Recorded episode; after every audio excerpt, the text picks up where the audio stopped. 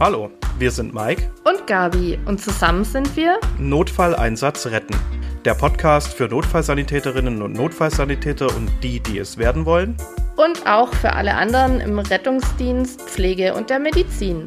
Du hörst gerade eine unserer älteren Folgen. Seitdem ist viel passiert und aus einem ursprünglich privaten Projekt wurde ein Team-Podcast. Und so wurde aus Obligat nun Notfalleinsatz retten. Bleib ruhig dran, der Inhalt ist nach wie vor leitlinienkonform und evidenzbasiert. Und jetzt wünschen wir viel Spaß beim Hören.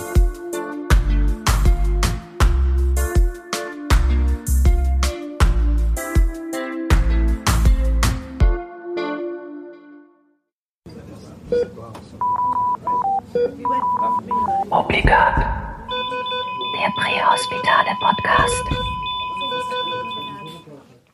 So, hallo, hier sind wir wieder. Herzlich willkommen zu Obligat, dem prähospitalen Podcast. Unser heutiger Titel, keine Spazierfahrt. Ja, hallo auch von mir. Fangen wir doch einfach mal an mit unserer Vorstellung.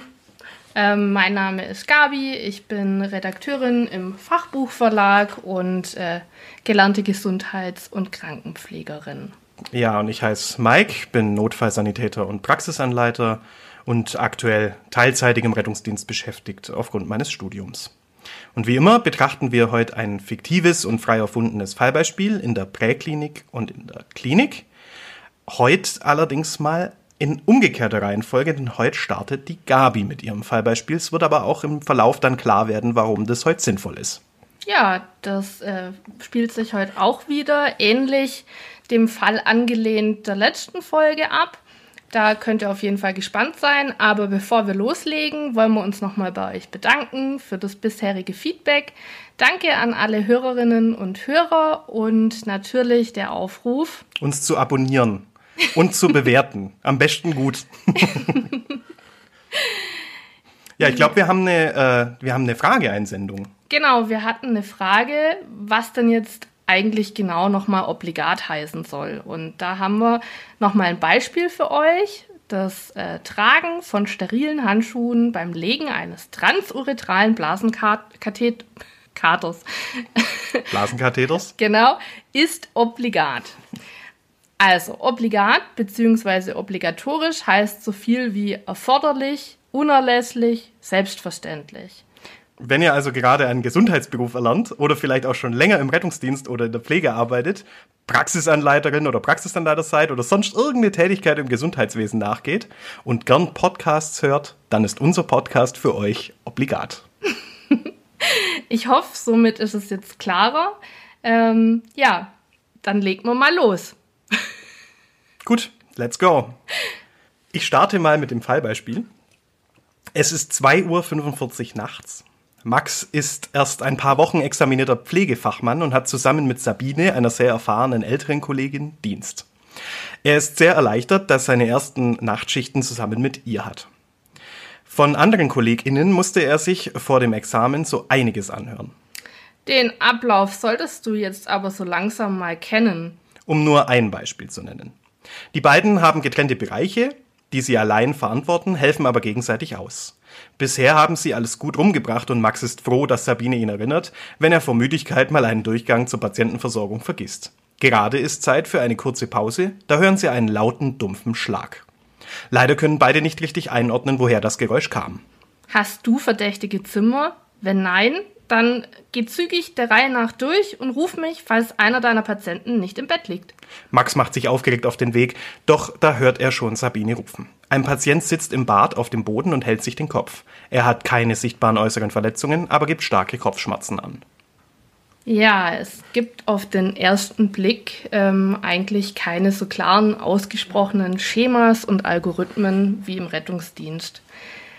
Natürlich gibt es Stationsabläufe, da sich beispielsweise Chirurgie und Innere sehr unterscheiden. Es gibt Expertenstandards, Hausstandards und natürlich auch Standards in der Versorgung, deren Ursprung wir beispielsweise in den Leitlinien der Fachgesellschaften finden.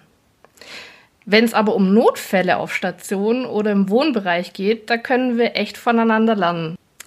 Wie gehen wir jetzt also vor? Kann der Patient stehen? Ja, das funktioniert tatsächlich, auch wenn er gerade gestürzt ist. Er steht recht schmerzfrei bis auf den Kopfschmerz auf und wir begleiten ihn zum Bett. Spricht ja eigentlich für eine Entwarnung, oder? Ja, Pflegende wollen den Patienten ja immer im Bett haben. Da sieht man es jetzt mal wieder. ja, genau. Also, als erstes eine Arbeitsteilung. Der Patient ist im Bett, das heißt, einer kann nun schon mal den diensthabenden Arzt rufen, denn wir sollten keine Zeit verlieren. Bei einem Sturz muss ein Arzt verständigt werden und draufschauen. Aber denkt dran, wenn ihr allein seid, ähm, wir hatten es ja auch in der letzten Folge davon, entweder ist das Telefon dabei oder gegebenenfalls vom Patiententelefon im Zimmer aus den diensthabenden Arzt rufen. Kenne deine Arbeitsumgebung, da mhm, haben wir es wieder. Genau. Dann als nächstes wäre wichtig, dass einer von beiden sich die Uhrzeit merkt oder auch notiert, denn das die benötigen wir später fürs Sturzprotokoll. Einer holt äh, die Blutdruckmanschette und das Pulsoxy, beziehungsweise vielleicht auch die Pulsuhr, je nachdem, wie ihr ausgestattet seid. Es findet eine Vitalzeichenkontrolle von Blutdruck und Puls statt. Aber Achtung, die Blutzuckerkontrolle nicht vergessen, falls die indiziert ist, wenn jemand einen bekannten Diabetes hat oder wenn ihr vielleicht auch irgendwie den Verdacht habt, da könnte was im Busch sein.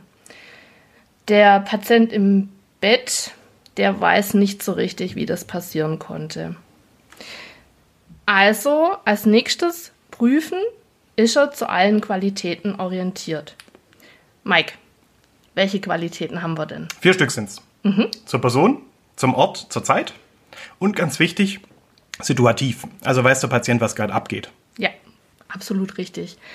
Und solche Situationen haben eben auch dazu geführt, dass ich jedem eine Pupillenleuchte für die Kitteltaschen ja, empfehlen würde. Ich weiß, so manch Lehrer sieht das kritisch, man packt sich die Taschen voll, aber im Praxisalltag hat sich's echt bewährt und kann beispielsweise im Nachtdienst auch genutzt werden, wenn man mal unauffällig äh, im Zimmer nachschauen möchte, ob jemand ja einfach gut schläft oder ob er irgendwie komisch im Bett liegt. Da muss man ja nicht gleich die Festbeleuchtung anmachen. Und je nach Klinik bitte auch an die GCS denken. Ihr kennt die GCS nicht? Dann hört doch mal in unsere Folge 1 rein. Stimmt. Gut, in der Pflege gibt es jetzt äh, kein ABCDE-Schema, so wie im Rettungsdienst. Aber wir sollten uns natürlich den Patienten gründlich von Kopf bis Fuß anschauen. Wie funktioniert das eigentlich im Rettungsdienst? Ja, im Rettungsdienst machen wir eine STU, also eine schnelle Traumauntersuchung oder aber auch FTA genannt, Fast Trauma Assessment, nach äh, gängigen Fachalgorithmen, da fällt mir ITLS, PHTLS und so weiter ein, wird der Patient äh, von Kopf bis Fuß, wie eben bei euch auch, untersucht. Das dauert im Rettungsdienst tatsächlich maximal zwei Minuten, um die Golden Hour of äh, Trauma einzuhalten. Und da schauen wir eigentlich nur nach lebensbedrohlichen Verletzungen. Bei euch in der Klinik wird das wahrscheinlich ein bisschen ausführlicher gemacht dann. Ja, das wäre anzuraten, dass man hier ein bisschen ausführlicher durchgeht. Früher hat man das ja Bodycheck genannt. Ich möchte an der Stelle auf jeden Fall darauf hinweisen, dass es nicht nur ausreicht, äh, den Kopf sich einmal anzuschauen, sondern wirklich da mal von Kopf bis Fuß durchzugehen. Denn grundsätzlich waren wir bei dem Sturz einfach nicht dabei und wir sollten das echt überprüfen. Richtig. Äh, die STU wird zum Beispiel auch im Rettungsdienst nur unterbrochen, wenn der Patient in akuter Lebensgefahr ist. Ansonsten ziehen wir die von A bis Z durch auf gut Deutsch. Und ähm, dann in der Klinik erfolgt die Bildgebung. Da habt ihr andere Möglichkeiten als wir draußen im Einsatz. Der perfekte Patient übrigens, hier nochmal äh, der Seitenhieb, äh, alles ins Bett zu legen. Der perfekte Patient liegt äh, auf dem Boden in Rückenlage für uns im Rettungsdienst und lässt sich ordentlich untersuchen. Und wir empfehlen, oder ich würde hier an der Stelle auch empfehlen, so eine Untersuchung zu machen, bevor man den Patienten mobilisiert und ins Bett legt. Denn falls irgendwie ein Schmerz über der Wirbelsäule oder so äh, auftritt, dann äh, wäre es gut, den Patienten nicht mehr so arg zu bewegen. Das ist ein guter Hinweis für alle HörerInnen. Und auch der äh, Punkt mit der Bildgebung, da komme ich gleich nochmal zu sprechen. Was mir jetzt aber wichtig wäre, der Patient wird jetzt nicht allein gelassen, bis der diensthabende Arzt kommt. Gerade im Nachtdienst, wenn viel los ist, man personell einfach nicht so wie am Tag besetzt ist, dann neigt man doch schnell mal dazu, den Patienten aufzufordern. Hier ist die Klingel, bleiben Sie im Bett. Fallen Sie nicht nochmal hin. Genau. Bitte. Vor allem, äh, wenn eben sonst das ein fitter Patient ist und ähm, ja, da verkennt man ganz leicht mal die Situation und äh, dann passiert eben genau das. Der Patient steht nochmal auf und stürzt im dümmsten Fall nochmal. Und wir kennen den Patienten in der Klinik meistens schon. Das heißt aus vorherigen Schichten, vom Vorstellen bei der Abendrunde, vom Tagdienst. Das heißt, äh, wir können im besten Fall auch beurteilen, ob sich der Allgemeinzustand des Patienten seit dem Sturz irgendwie verändert hat. Ist die Vigilanz irgendwie eine andere? Und dann kommt der diensthabende Arzt und äh, Spiel den ich wieder. Ich darf doch immer den Arzt spielen. Nein, heute äh, berichte ich nur, was Was ist denn hier schon wieder los? um Also- diese Uhrzeit. Die Schwester, na, darf ich das so sagen? Die Pflegefachfrau Sabine. Das Wording. Ja, berichtet also dem diensthabenden Arzt von dem Sturz, wie die Vitalwerte aktuell sind, die sie erhoben haben, ob der Patient zu allen Qualitäten orientiert ist, Ergebnis vielleicht auch der GCS-Prüfung, ähm, ob sonst irgendwelche anderen Auffälligkeiten äh, bei dem kurzen, ja, sagen wir mal, Bodycheck aufgefallen sind. Und ähm, sie hat auch schon die Bedarfsmedikation gecheckt, denn der Patient hat ja über Kopfschmerzen geklagt und ist eigentlich nur wegen einer routinemäßigen Koloskopie stationär, weil er keine ambulante, ambulante haben wollte. Und es sind eben keine weiteren Vorerkrankungen bekannt und deshalb auch keine Schmerzmedikation bei Bedarf angesetzt. Und deshalb fordert sie in weiser Voraussicht den diensthabenden Arzt direkt auf, welche anzusetzen. Der Arzt schaut sich den Patient an und ordnet eine Bildgebung an. Haben wir es wieder. So, und dann äh, ist je nach ja, Arzt vielleicht auch und Hausregel äh, ist ganz unterschiedlich, ob jetzt ihr den äh, diensthabenden Röntgenassistenten anruft, vielleicht eben macht das auch der Arzt. Und gerade als dieser weg ist, wollt ihr den Patienten zusammen aus dem Zimmer fahren und äh, Max mit ihm ins Röntgen los. Mein Tipp. Ein Patientenbett lässt sich zu zweit immer leichter aus einem engen Zimmer schieben und deshalb nicht aus Stolz, falscher Eitelkeit oder vor dem Hintergrund, dass ihr vermeintlich der Meinung seid, ihr schafft es allein und äh, seid dabei auch noch schneller. Ähm, bitte macht es zu zweit. Das hätte mir mal jemand in meinem Pflegepraktikum sagen sollen. Ich habe immer den Patienten alleine geschoben, weil ich mir dachte, das macht man so. Nee, Und ich war immer traurig, dass ich offensichtlich zu doof war, mit dem Bett zu manövrieren. das Manövrieren ist das eine, das lernt man mit der Ach so. Zeit. okay, danke. Das andere ähm, ist wirklich auch der Arbeitsschutz und eure Gesundheit.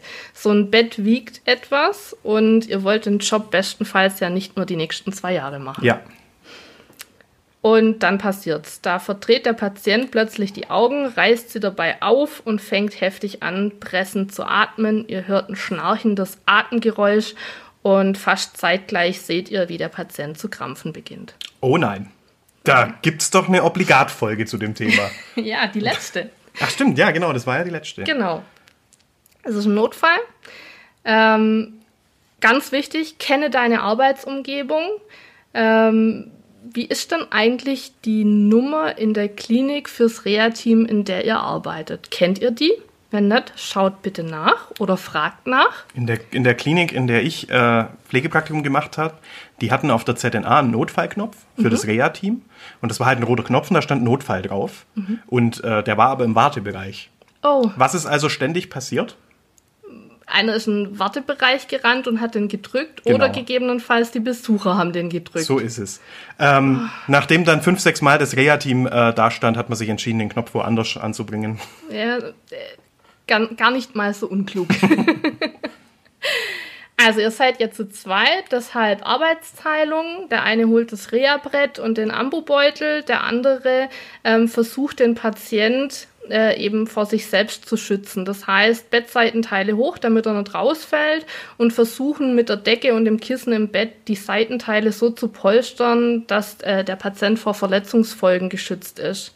Das Reha-Team trifft ein, übernimmt die Situation und jetzt bitte nicht weglaufen. Ihr seid ja auf der Station, ihr kennt euch aus. Das Reha-Team kennt sich in der Regel bei euch nicht aus. Ihr braucht vielleicht, ja, ihr kriegt eine Anweisung, holt das Absauggerät, ihr müsst eine Absaugbereitschaft herstellen. Ja, was ist hier jetzt nun gerade eigentlich passiert? Das ist eine Frage, die sich ad hoc sicher nicht gleich beantworten lässt und Max und Sabine auch noch nachgehen wird. Aus einem Selbstversorger wurde diese Nacht ein Notfall, mit dem wirklich niemand gerechnet hatte. Tatsächlich empfiehlt es sich da, unbedingt beim Reha-Team nachzuhaken. Es wird euch niemand Böses sein, wenn ihr einen Tag später anruft und fragt, wie verlief die weitere Versorgung auf Intensivstation? Was war die Ursache? Welche Maßnahmen wurden eingeleitet? Und wie geht es dem Patienten jetzt? Und wie sind die Aussichten? Und was kam in der Bildgebung raus? Das würde mich interessieren. Mhm. Ja. Unser Patient hat ein akutes Subduralhämatom, dessen Verlauf durch eine recht schnelle, aber auch leicht zeitverzögerte Zustandsverschlechterung deutlich wurde und zu einem Krampfanfall geführt hat. Das ist aber unabhängig, das ist vom Sturz gekommen jetzt, oder? Mhm. Unabhängig vom Grund der stationären Aufnahme des Patienten, Ja. war ein internistischer Patient oder Ja. irgendwas. Ah ja, okay. Genau. Ja, jetzt kommt so ein bisschen mein Aha-Moment. Bei der subduralen Blutung handelt es sich um eine venöse Blutung zwischen Dura und Arachnoidea. Was passiert da genau? Da ähm, reißt eine Brückenvene. Brückenvenen, die verlaufen subdural, entspringen aus den oberflächlichen Hirnvenen und münden in den Sinus sagittales superior. Subduralblutungen können ganz unterschiedlich verlaufen. Da gibt es drei Formen. Die akute Form, da entwickeln sich die Symptome innerhalb von Minuten bis wenigen Stunden. Und das ist eben auch hier bei unserem Fall heute so. Wir haben also ein akutes Subduralhämatom. Es gibt die subakute Form. Da ähm, entwickeln sich die Symptome im Verlauf mehrerer Stunden oder im Zeitraum bis zu drei Wochen. Es gibt die chronische Form. Da entwickeln sich die Symptome langsam über Wochen und können leicht übersehen werden. Meist liegen bei einem langsamen Progredientenverlauf nur unspezifische Symptome vor und das sind natürlich ältere Patienten prädestiniert. Ursächlich ist meistens ein schweres Schädel-Hirntrauma, meist mit Hirnkontusion, also Hirnprellung, als Blutungsursache. Und wir haben eine hohe Letalität von 30 bis 80 Prozent. Das ist ordentlich. Jetzt für die, die vielleicht noch nicht so weit in der Ausbildung sind, was ist denn eine Letalität? Ja, da gibt's ja äh, verschiedene Definitionen, aber jetzt mal ganz grundsätzlich ist es die Wahrscheinlichkeit einer Krankheit zu sterben. Gerade in der Wissenschaft finden wir dann noch andere Möglichkeiten, zum Beispiel die letale Dosis und so weiter. Puh, das kann man jetzt ausklamüsern, aber ich denke, das fasst ganz gut für die, die Situation jetzt zusammen. Und dann möchte ich noch mal kurz einen Schwenk in die Generalistik in der Pflege drehen. Und da noch der Hinweis, selten tritt ein Subduralhämatom auch bei Säuglingen nach einem Geburtstrauma auf. Ah ja, das wusste ich jetzt auch nicht. So, was ist jetzt wichtig? Worauf Was ist, was ist obligat, bei dem Obligat. Ganzen? eine zeitnahe Dokumentation. Auch wenn der Patient notfallmäßig äh, übergeben wird und vom Reha-Team mit auf Intensivstation genommen wird, muss dokumentiert werden. Vorteil ist natürlich da die digitale Akte, wenn man das ähm, ja auf Station sitzend noch selbst durchführen kann. Weniger von Vorteil ist, wenn man der Patientenkurve hinterherlaufen muss, gerade weil dann auch einer allein im Nachtdienst auf Station bleiben muss. Und es müssen alle erhobenen Werte eingetragen werden. Der Bericht sollte möglichst strukturiert und kurz gefasst die Situation beschreiben. Achtung auch, keine doppelte Dokumentation. Und ja, Du hast vorhin noch von einem Sturzereignisprotokoll gesprochen. Sagt mir jetzt gar nichts. ja. In der Pflege gibt es ja eine Vielzahl von verschiedenen Expertenstandards. Herausgeber ist da immer ähm, das DNQP, das Deutsche Netzwerk für Qualitätsentwicklung in der Pflege. Das sind quasi unsere Algorithmen. Ja, Und äh, das Sturzereignisprotokoll dient der einheitlichen Erfassung eines Sturzes, zur Dokumentation der Sturzumstände und Folgen und auch individueller in der Person oder dem Umfeld begründeter möglicher Risikofaktoren. Und es wird auch zur Sturzprävention unbedingt empfohlen, um eben individuelle und institutionelle Sturz, Sturzmuster zu erkennen und durch eben gezielte Folgemaßnahmen weitere Stürze oder Sturzverletzungen vermeiden zu können. das heißt, es wird auch statistisch erfasst, dieses Protokoll, und dann ausgewertet. ja, das Ah, ja. bedingt dann manchmal, dass man es auch der Pflegedienstleitung faxen muss. Ah, ihr, ihr habt noch Faxgeräte? Nein. Doch. Nein, Deutschland 2021, 22. Ja. In unserem Fallbeispiel wurde das Sturzrisiko vorab bei Aufnahme als eher unwahrscheinlich eingestuft. Da machen wir eine Pflegeplanung und äh, ein, ein sich selbst versorgender Patient ohne Vorerkrankungen, ja, der bietet da nicht recht viel. Was genau ursächlich für den Sturz war, bleibt Spekulation. Vielleicht ist er gestolpert, vielleicht aber ist ihm auch vom Abführen für die Koloskopie der Kreislauf versagt. Und deshalb seid wachsam bei der Pflegeplanung.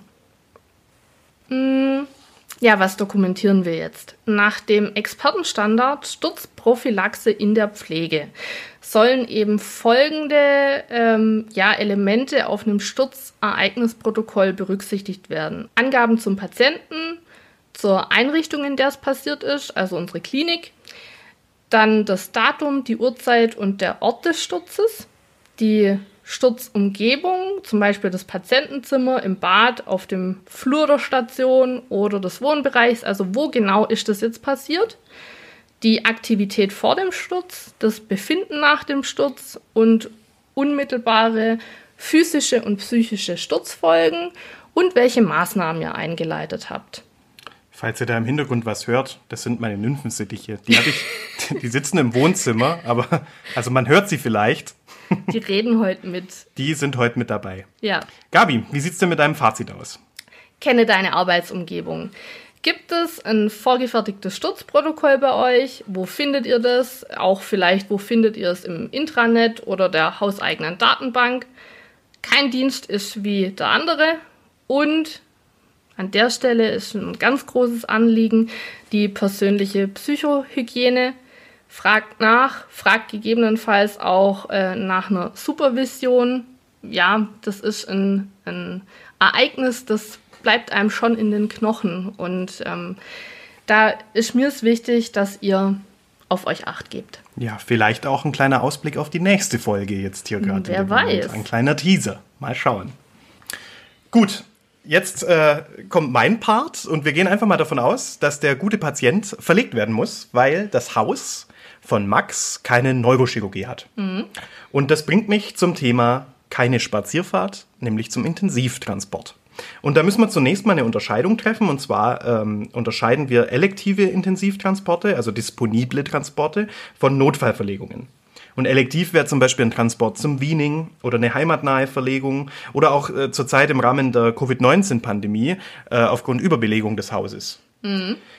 Dann äh, kennen wir die Notfallverlegungen. Das wäre zum Beispiel die Thrombektomie nach einem Schlaganfall oder die Aortendissektion, die zur Thoraxchirurgie muss oder jetzt in diesem Fall die Verlegung in eine Neurochirurgie. Zwischen den beiden gibt es eine, einige Ähnlichkeiten, aber natürlich auch Unterschiede. Ähm, ich bin ja auch auf dem Intensivtransportwagen in Baden-Württemberg eingesetzt und äh, da fällt mir als Beispiel gleich mal die Ausstattung ein. Während Notfallverlegungen ja ganz normal mit dem Rettungstransportwagen und äh, meistens dann mit dem Notarzt äh, zusammengefahren werden, ähm, ist der ITW anders ausgestattet. Der hat nämlich über sieben Tonnen Gewicht bei uns, ist also viel größer als ein RTW, ja. Hat hinten auch im Patientenraum eine Breite von 2,35 Meter. Also ich habe hier ein richtiges Intensivzimmer dabei. Das kann sich so mancher auf seinem RTW gar nicht vorstellen. Wir haben 8000 Liter Bordsauerstoff. Und neben der Regelausstattung von RTW und NEF gemäß DIN, also die haben wir auch dabei, haben wir noch einen intensivfähigen Respirator, also ein Beatmungsgerät, meistens mit Turbinenfunktion. Da gibt's jetzt nur einen wichtigen Hersteller, den möchte ich jetzt aber nicht erwähnen. Wir haben äh, EKG mit äh, invasiver Blutdruckmessung-Möglichkeit. Wir haben sechs Perfusoren dabei, zwei Infusomaten, eine Blutgasanalyse, ein tragbares Ultraschallgerät und auch ein Bronchoskop. Ich also wir um. sind ausgestattet für alle Eventualitäten auf diesem Transport mit dem ITW.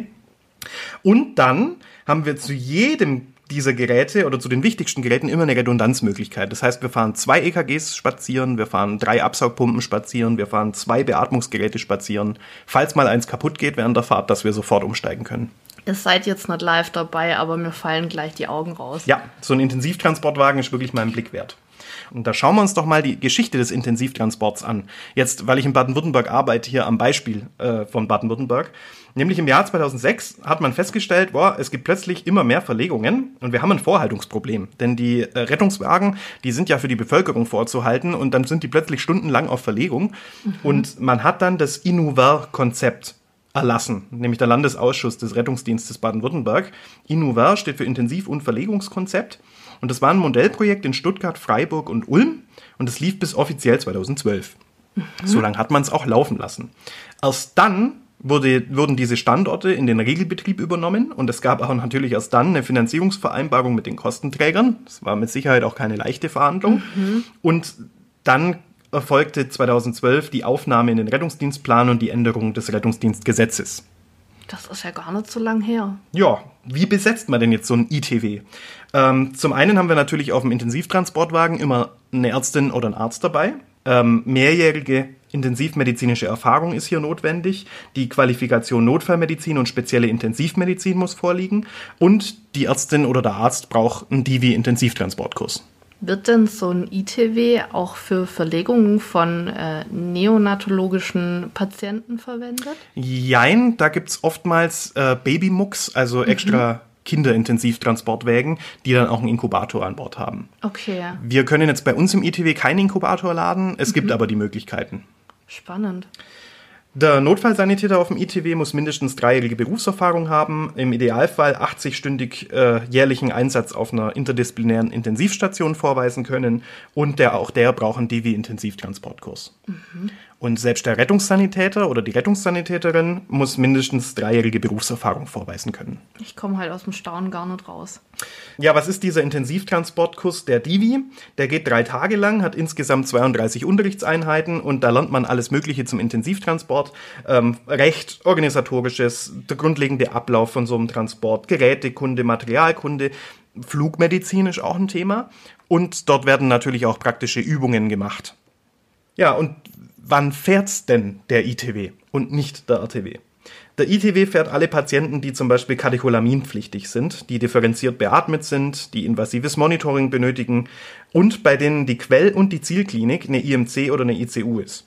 Also es muss schon von intensiv zu intensiv gehen. Mhm.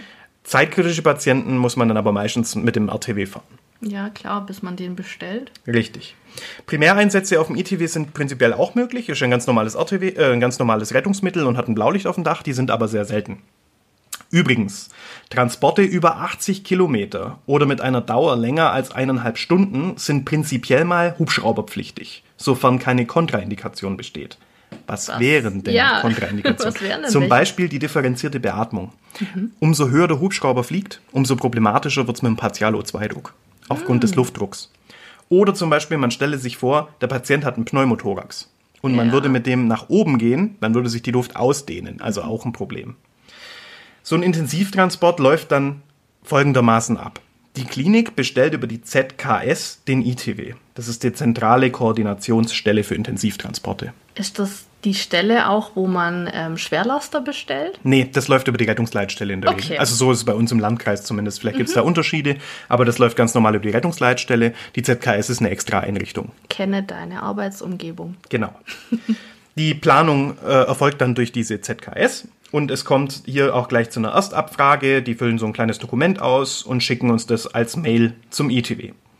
Es äh, führt dann der ITW-Arzt ein Telefonat mit dem abgebenden Arzt in der Quellklinik und sobald die alles soweit miteinander besprochen haben, setzen wir uns aufs Fahrzeug und kommen zum Patient. Man macht dann ein ausführliches Übergabegespräch und je nachdem, wie instabil oder kompliziert der Patient ist, kann das dann schon auch mal eine halbe, dreiviertel Stunde dauern. Mhm. Habe ich auch schon erlebt. Und dann kommt es zum Umlagern. Und hier ist es wichtig, sich an ein Schema zu halten. Das heißt Mon, Spri, B. das klingt für mich nach ähm, Hieroglyphen. Nee, ist ganz einfach. Monitoring, Spritzenpumpen und am Schluss die Beatmung. Ah. Die bauen wir als letztes um.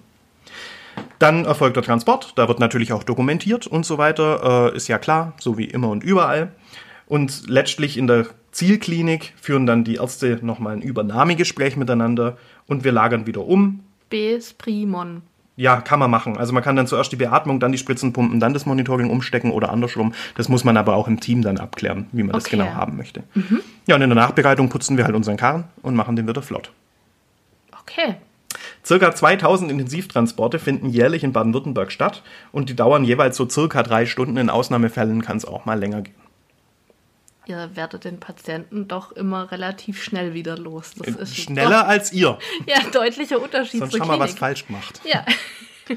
Ja, es sind äh, tatsächlich für jeden äh, Mitarbeiter und für jede Mitarbeiterin im Rettungsdienst völlig neue Herausforderungen, auf so einem Intensivtransportwagen zu arbeiten, während Notfallverlegungen für mich auf dem RTW immer zu so ein bisschen Augenrollen führen, das sind immer nicht so die spannendsten Einsätze, macht's mir auf dem ITW richtig großen Spaß.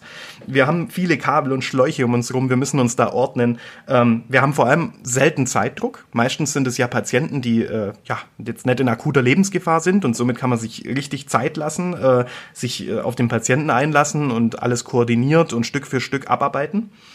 Und wir haben plötzlich Probleme, die kennen wir im Rettungsdienst gar nicht, zum Beispiel das Transporttrauma. Also zum Beispiel, wenn man hängen bleibt mit der Trage, die extrem breit ist mit den ganzen Gerätschaften, oder die Kubiti, weil der Patient zum Beispiel auf dem Kabel liegt. Macht jetzt im Rettungsdienst so überhaupt keinen großen Unterschied, weil die 20 Minuten, die da bei uns im RTW liegt, passiert da nicht viel. Aber auf dem ITW bei so einer längeren Dauer ist es eben durchaus relevant.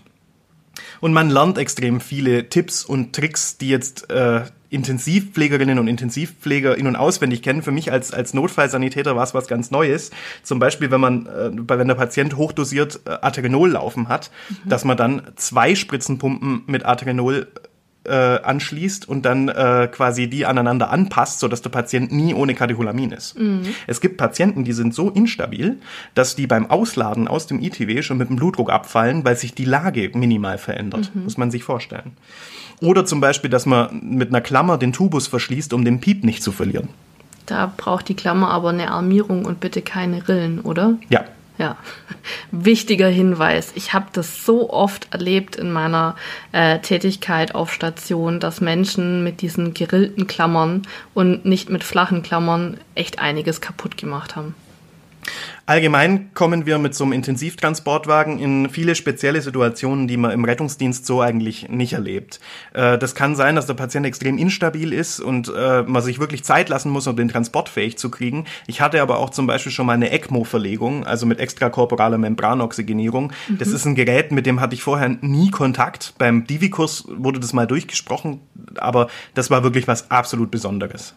Ich glaube, da ist auch so, dass es in der Regel ähm, spezielle ECMO-Teams sogar gibt. Genau, Ja. die fahren auch mit. Ja. Mhm. Tatsächlich, die sind bei uns dann dabei, weil also ich lang an das Gerät nicht hin. Ja. Das, ja. Im Intensivtransport und auch bei Notfallverlegungen wichtiger denn je das CRM, also das Crew Resource Management oder auch Crisis Resource Management. Ähm, wir haben es heute schon ein paar Mal angesprochen. Man stelle sich so vor, es kann da zu Problemen kommen. Zum Beispiel äh, haben wir denn die Sauerstoffflasche aufgedreht. Ja, also das, das sind so Alltäglichkeiten, aber das, das kann einem rausgehen ist der Kaff geblockt vom Tubus und so weiter. Also das sind alles Dinge. Ähm, eine Verlegung ist immer eine Extremsituation. Natürlich zum einen für einen Patient, aber auch unter anderem für uns. Wir, wir sind halt keine Pflegefachleute. Kleine Fehler haben große Wirkung, deshalb fahren wir auf dem ITW auch diese Redundanzgeräte mit uns rum. Und oftmals sieht man den Wald vor lauter Bäumen nicht. Und da hilft eine klare Kommunikation. Wer macht was? Und vor allem wann?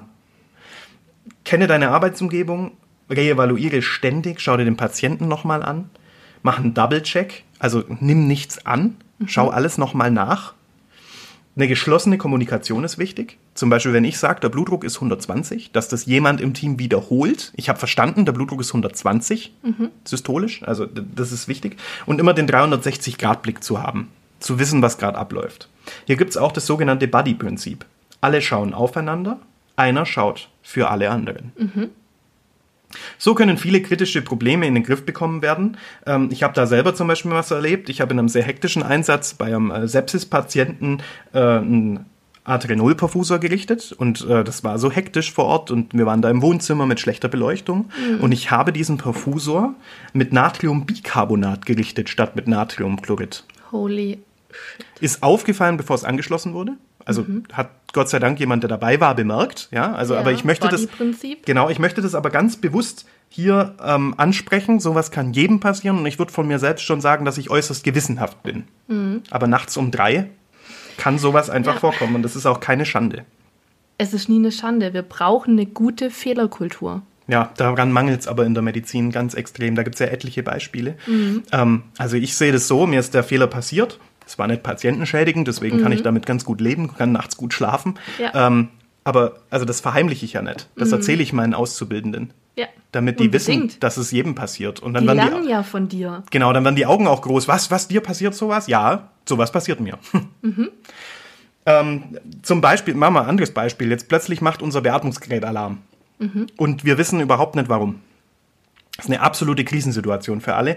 Ähm, es gibt ja so diese Möglichkeit, den Patienten dann erstmal an die Hand zu nehmen, also an den Ambubeutel und 100% Sauerstoff zu geben, also den Patienten aufzuoxygenieren.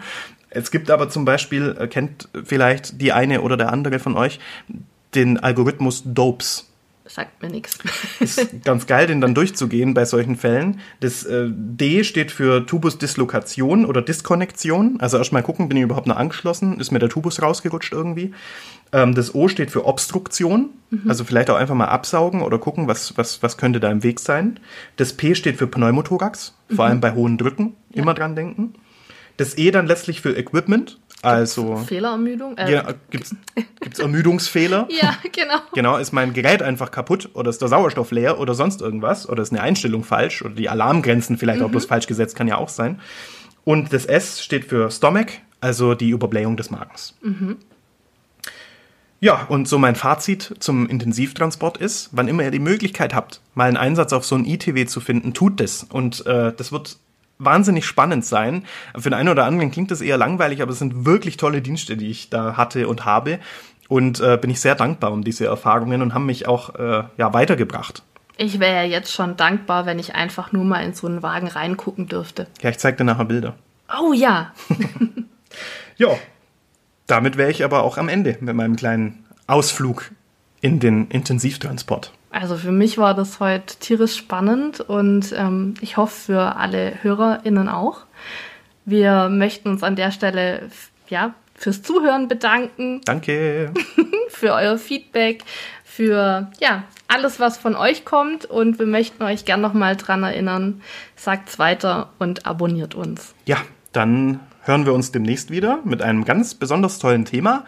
Da möchte ich euch gleich äh, ja, catchen, denn ähm, nächstes Mal besprechen wir was unglaublich Wichtiges in unserem Berufsalltag. Ja. Mehr sei nicht verraten an der Stelle. Bis dahin, macht's gut. Bis dahin, tschüss. Ciao. Obligat. Der Prähospitale Podcast.